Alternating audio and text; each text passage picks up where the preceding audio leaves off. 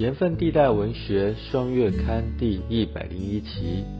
在台南有时需要的文学散步。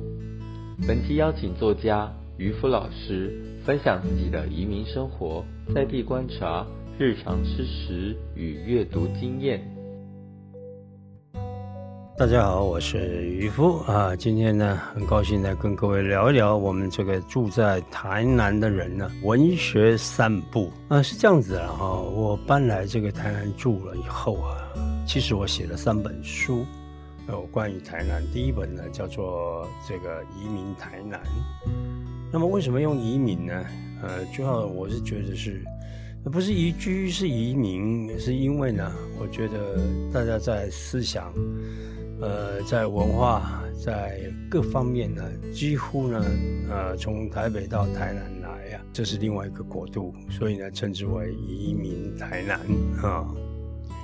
那么后来呢，因为第一本呢，这个引起了很大的回响，那么出版社呢就希望呢，呃，我能够赶快出第二本。那于是第二本呢，叫做《乐居台南》。那这个蛮有趣的，就是我为什么有办法在短期内写到两本书？第二本其实它的这个舒适情况也不错。搬来到台南，我大概生活了这个五六年的时间以后啊，也就是我到了台南以后啊，就是开始去记录我每天的生活。那么过去我在电视台担任的是总监的职务啊，呃，那生活呢，呃，当然就是非常的忙碌，所以呢，几乎呢。没有这种自己的时间，所以在我快要到五十岁的时候啊，我就决心啊，到这个台南来。那有很多人讲说，那台南你为什么要搬过去？我说是这样子啊，我先讲原因呢哈。我那时候是这样想，我想我的人生呢已经走到这个媒体高层，我又没有，呃，有人讲说啊，你当了媒体高层，赶快出来选举啊，知名度这么高啊。我说我。人生会去走这个媒体啊，不是为了要呃这个高知名度，我又没有想要选举，我对这个选举啊什么也没兴趣。虽然我们做的也是政治的评论，但是呢，那时候我是这样想，我想说人生呢，我的人生呢就好像走到了在高速公路上面，好像遇见这一个高速公路塞车一样。这个我们塞车在高速公路上面塞车的时候啊，就是前面的车子啊走一步，你再跟着他走一步，后面的车子再跟着你走一步，就是这样子啊，你突突突突突个台北哦，问你而且看你们突个你的目的地去啊。所以这个时候，如果是选择下交流道啊，因为我们现在的 Google Map，如果碰到那个前面啊这个高速公路堵车的时候。那 Google Map 这种导航呢，就会告诉你说，现在有另外一条路线，你要不要选？嗯，选了以后呢，会节省几分钟，不是这样子吗？所以那时候呢，我决定呢，呃，选择啊，这一个下高速公路，就是人生已经到了往前一波一波突啊嘛啊，那这样子的人生再下去值不值得？所以我就呢下了这个交流道，下交流道，人生的风景当然就是不一样。呃，那时候呢，我决心呢就是离开台北，然后呢，在两千零八年的时候，然后呢，我就辞去我在这个媒体上面的这个职务。我太太哈也算是嫁鸡随鸡，嫁狗随狗嘛，不是这样子吗？啊，他也没讲什么了，反正他想哈，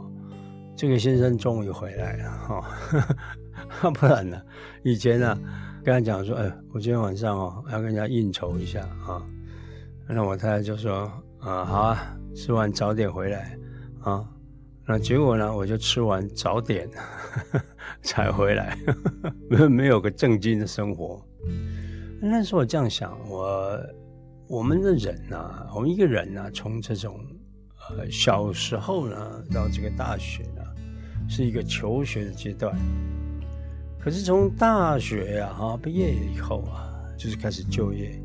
那就从小小的职务开始啊，甚至是自己去创业，然后做到了这个三四十岁呢。像我到了三四十岁，已经是到了这一个我的行业里面的这个高层了。那现在呢，我还有一点点这一个精力跟体力啊，还有一点点就是说让自己啊去选择第二人生的机会。所以我是不是还要过着继续过着那种每天这样子，呃，很忙碌的这种生活？所以呢，我就开始准备了，要到这个离开台北。那很多朋友都问我说：“离开台北，你还有台中、高雄可以选的？”说是啊，也是没错啦。啊，高雄、台中呢，也有很多好玩、好吃的地方。可是呢，台南是一个刚刚好。这个城市规模，我觉得刚刚好的一个城市，所以一般人来到台南的印象是，哦，做好吃啊，大行米干都做好吃啊，啊，为什么呢？因为很简单，就是台北、台中、高雄也不是没有好吃的东西，但是它付出的成本太大，它通常不会像台南这么的集中。我刚到台南的时候呢，我就这样想，我骑的，我准备呢要这个骑一部脚踏车到处去。所以那个时候，我曾经到台南印大去他们的硕博士班去教书。那我就想啊，呃，要这一个在硕博士班教书呢，那就刚好哈，干脆啊，不如我就骑个这个脚踏车啊，哎，应该上下班不是上下学哈。就当老师嘛，当教授嘛，啊，所以呢，那个时候就骑着我的这个脚踏车，然后呢，我我想说，我可以趁这个时间锻炼身体，啊，没想到呢，越骑就越胖了，为什么？因为东西太好吃，它沿路上都是好吃的东西，所以呢，骑没多久就下来啊，就。就去吃这一些啊，这个美食啊，所以说来呃，在这个台南，因为它这个美食啊，它城市规模不大，所以美食比较集中。那不理讲我们这个台北，你说华西街的东西好不好吃？好吃啊！但是你如果住在东区呢，你又要跑到华西街去吃东西，吃你喜欢吃的东西，那当然是非常远，不像台南呢。啊骑个脚踏车啊，有些朋友呢就是提这个啊摩托车啊，很快就到达他要去品尝的这个美味。来到台南，为什么有办法连续就是写两本书呢？就很简单，因为我每天就记录着自己的这一个搬到这个台南以后的这个心情。其实以前很少哈跟自己对话。我们现在如果有带这个 iWatch 的朋友啊，哈，就 iPhone 嘛，那么就有 iWatch。那 iWatch 里面有个功能啊，蛮有趣的哈，它就会每天提醒你要有一段短时间哈，啊，跟自己啊想一想自己要做什么，就是它意思就是鼓励跟自己对话，因为很多人可能忙了半天，然后就忘记说，呃，自己我我这初衷是什么，我已经忘记了。哎啊，可是呢，这个 iWatch 里面啊，每天都会提醒你一次，就是说，呃，哎，你有没有有一些正念的思想啊，跟自己聊一聊？所以我就把这些呃心情就写在我的这个呃 blog 里面，这个蛮有趣的。就是啊，那时候我记得那家出版社的这一个总编辑呢，是我这个念研究所时代的同学。他有一天就看到我在上面写的这个 blog，他就讲啊，你要不要来出版书？他说你画画也很行，所以你是不是呢？呃，干脆呢就来用画的这个方式啊，还有加上你的文章啊，然后呢来谈这个台南。那我在想啊，这个写书啊，写台北以外大概就没有人想看了，所以写台南怎么会有人看？有人要看呢？那他既然是这样讲。那反正我这些东西啊，写在部落格上面的，虽然它的阅读率呃非常的高，但是呢，它都是不收费的。后来他说要出版，我说好啊，那么就出版吧。整理了一下以后，一出版呢，没想到就是排行榜第一名。那在出第二本呢，那当然呢，我的素材还有很多，就叫做乐居台南。你既然已经移民台南了，那你再过来就是乐居了嘛，对不对啊？所以呢，就在第二本一出版呢，那也卖得非常好。可是这中间我就开始呢，大概有五六年时间又不写了。为什么呢？因为那两本写完了以后啊，我就开始发现一件事情：我所写的有两个部分，一个部分写的是饮食的部分。饮食呢，这个讲的不是只有美食而已，而是讲它这个背后的饮食的文化。所以有很多朋友也蛮有趣的，啊，看到我的这个写这个饮食啊，啊，哎，我你你安那下哈，然后呢，我就去吃看看，啊，结果啊，无咧好食，你要我北讲安尼哈，我说我介绍一个地方，当然要好吃我才会介绍嘛。第二个。再而讲饮食这个东西啊，其实每个人的这种口味都不同。呃，我们有一句话讲说，海半有足臭之夫啊。那有些人会觉得，像我们台湾人就觉得臭豆腐很好吃。这个美国人、这个外国人他们就不习惯。比如像我们觉得猪血糕很好吃，那这个是西方人就觉得安静鸟，我这个是很恶心的东西哈。所以啊。不同的应该讲说是不同的这个民族呃喜好就不同嘛，不是这样子吗？但是呢，呃，除了这个口味以外哈，就想啊，应该要来讲这一个饮食背后的文化。比如说到台南来，那就会吃到石目鱼。那有关于石目鱼的这个。呃，成语来源就有很多的讲法，比如有些人说，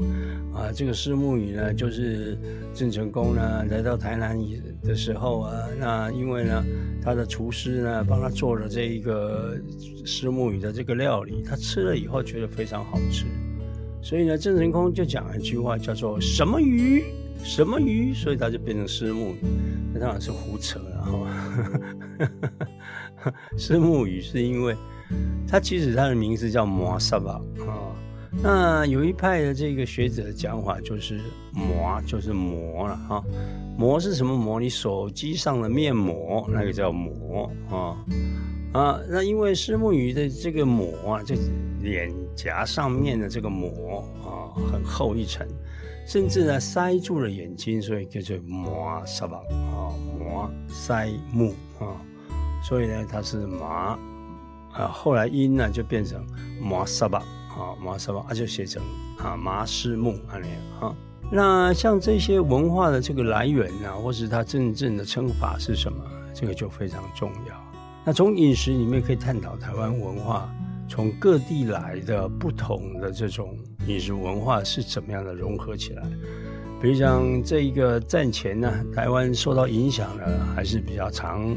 台湾主要的移民还是福建跟广东这两个省啊，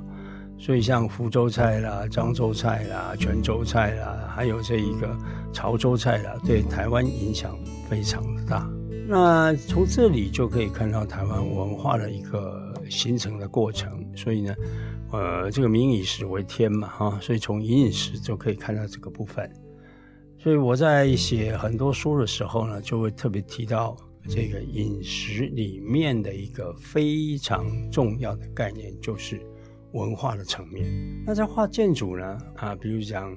有一次到台北去，呃，就是到那个台湾图书馆在永和那个地方办了一个台湾火车站的这一个我所画的这种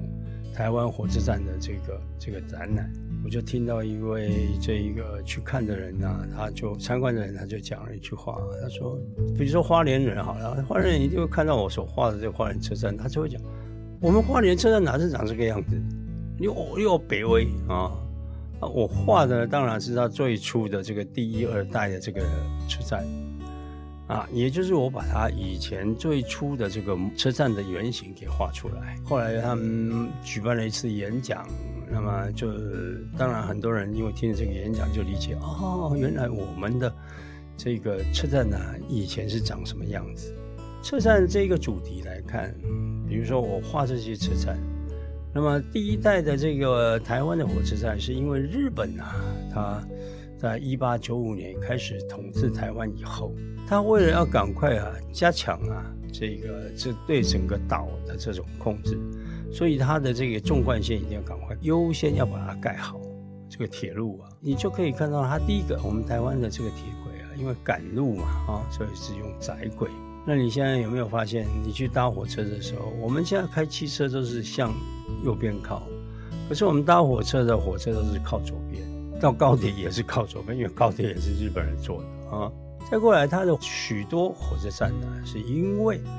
啊急着要盖好，所以呢就用最简单的这种木头的火车站。我们现在发现有很多这种火车站呢，留下的痕迹都是木头，比如讲在台南呢，就好几个。啊，大概有四五个这种木造的这个火车站。那当然，后来它的这个很多功能都被取代掉了，但是火车站木头火车站仍然呐啊，把它给保留下来。那也就是可以看到台湾呐，整个的文明经过文明的阶段。那有些人讲说啊，这个你们这个皇民化哈，你讲日本人多好，日本人呐，这个。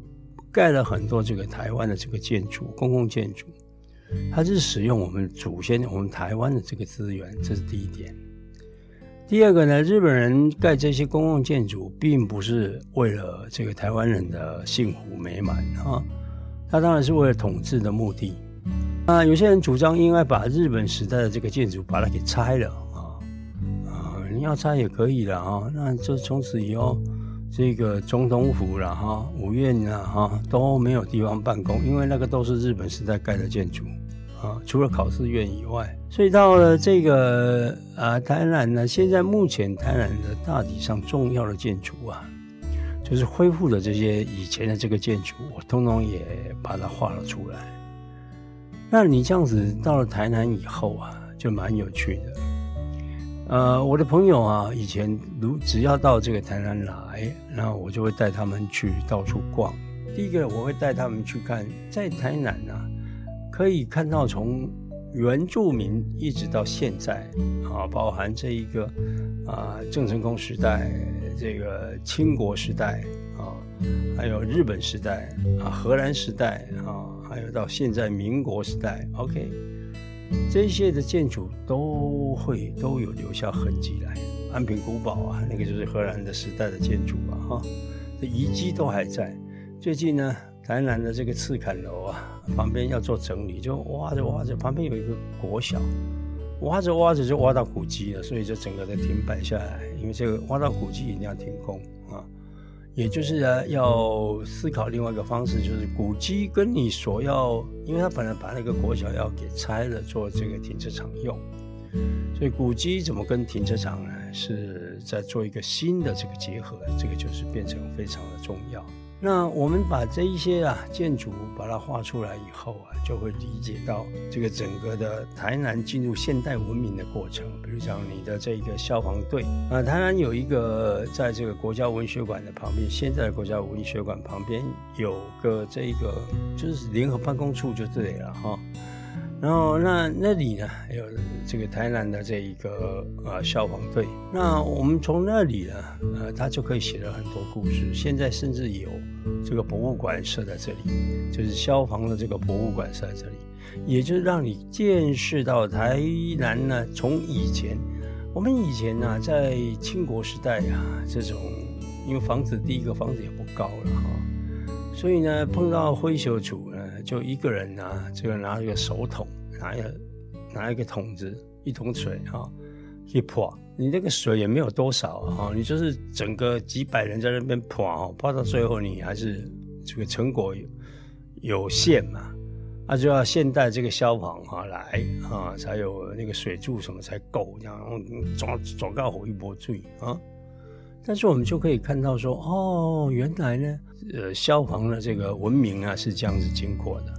而且蛮有趣的。再举个例子，就是那个时代里面的这种消防人员，大部分都是无后业体啊，就是请副业，请副业就是我们的营造商，啊，也就是呢，就是请营造商的工人来充当这个消防人员，这是属于义务职。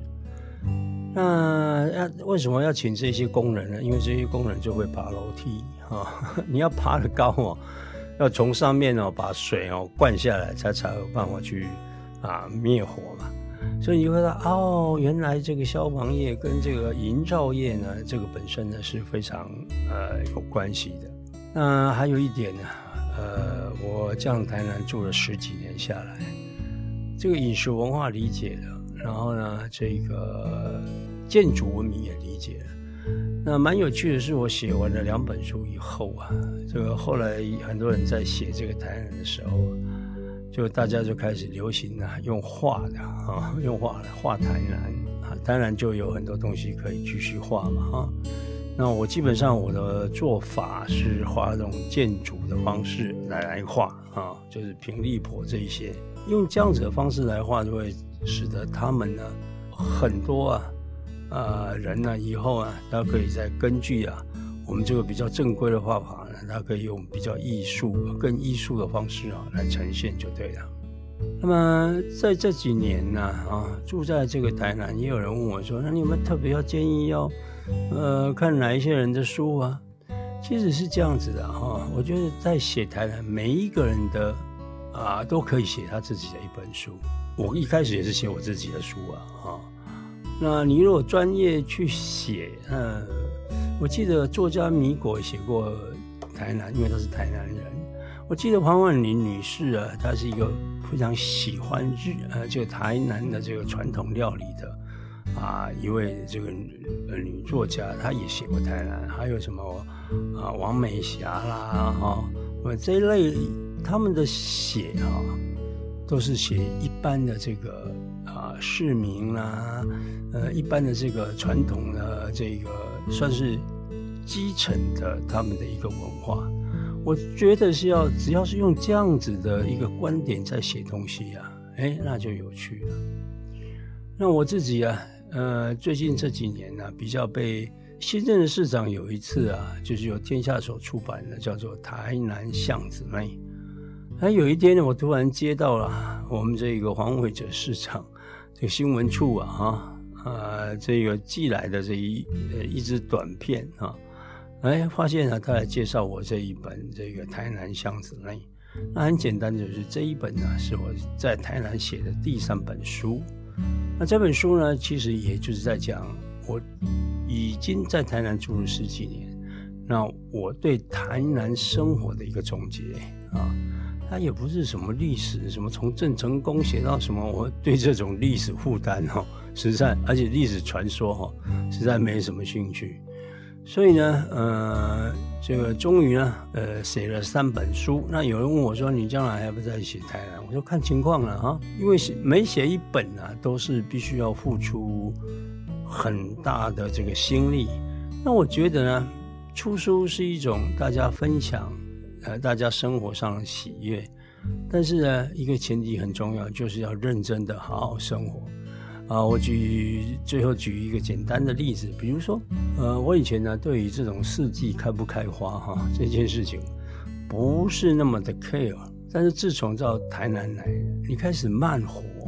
然后你开始这个去注意四周遭的这种四季的气候的变化，哎，我这样学会哈，就台南哪里有什么。呃，什么花了哈？在在到春天的时候有开什么花？夏天的时候呢，哪里开什么花？啊秋天的时候哪里开什么花？冬天时候哪里开什么花？都会去啊啊主动跑去这个欣赏。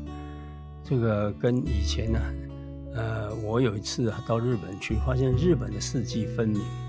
所以他们有这个春天的时候就有 sakura 就樱樱花嘛，他们秋天的时候就会去守这个啊是。口柚就是红叶嘛，他们的这个人生感就非常的清楚。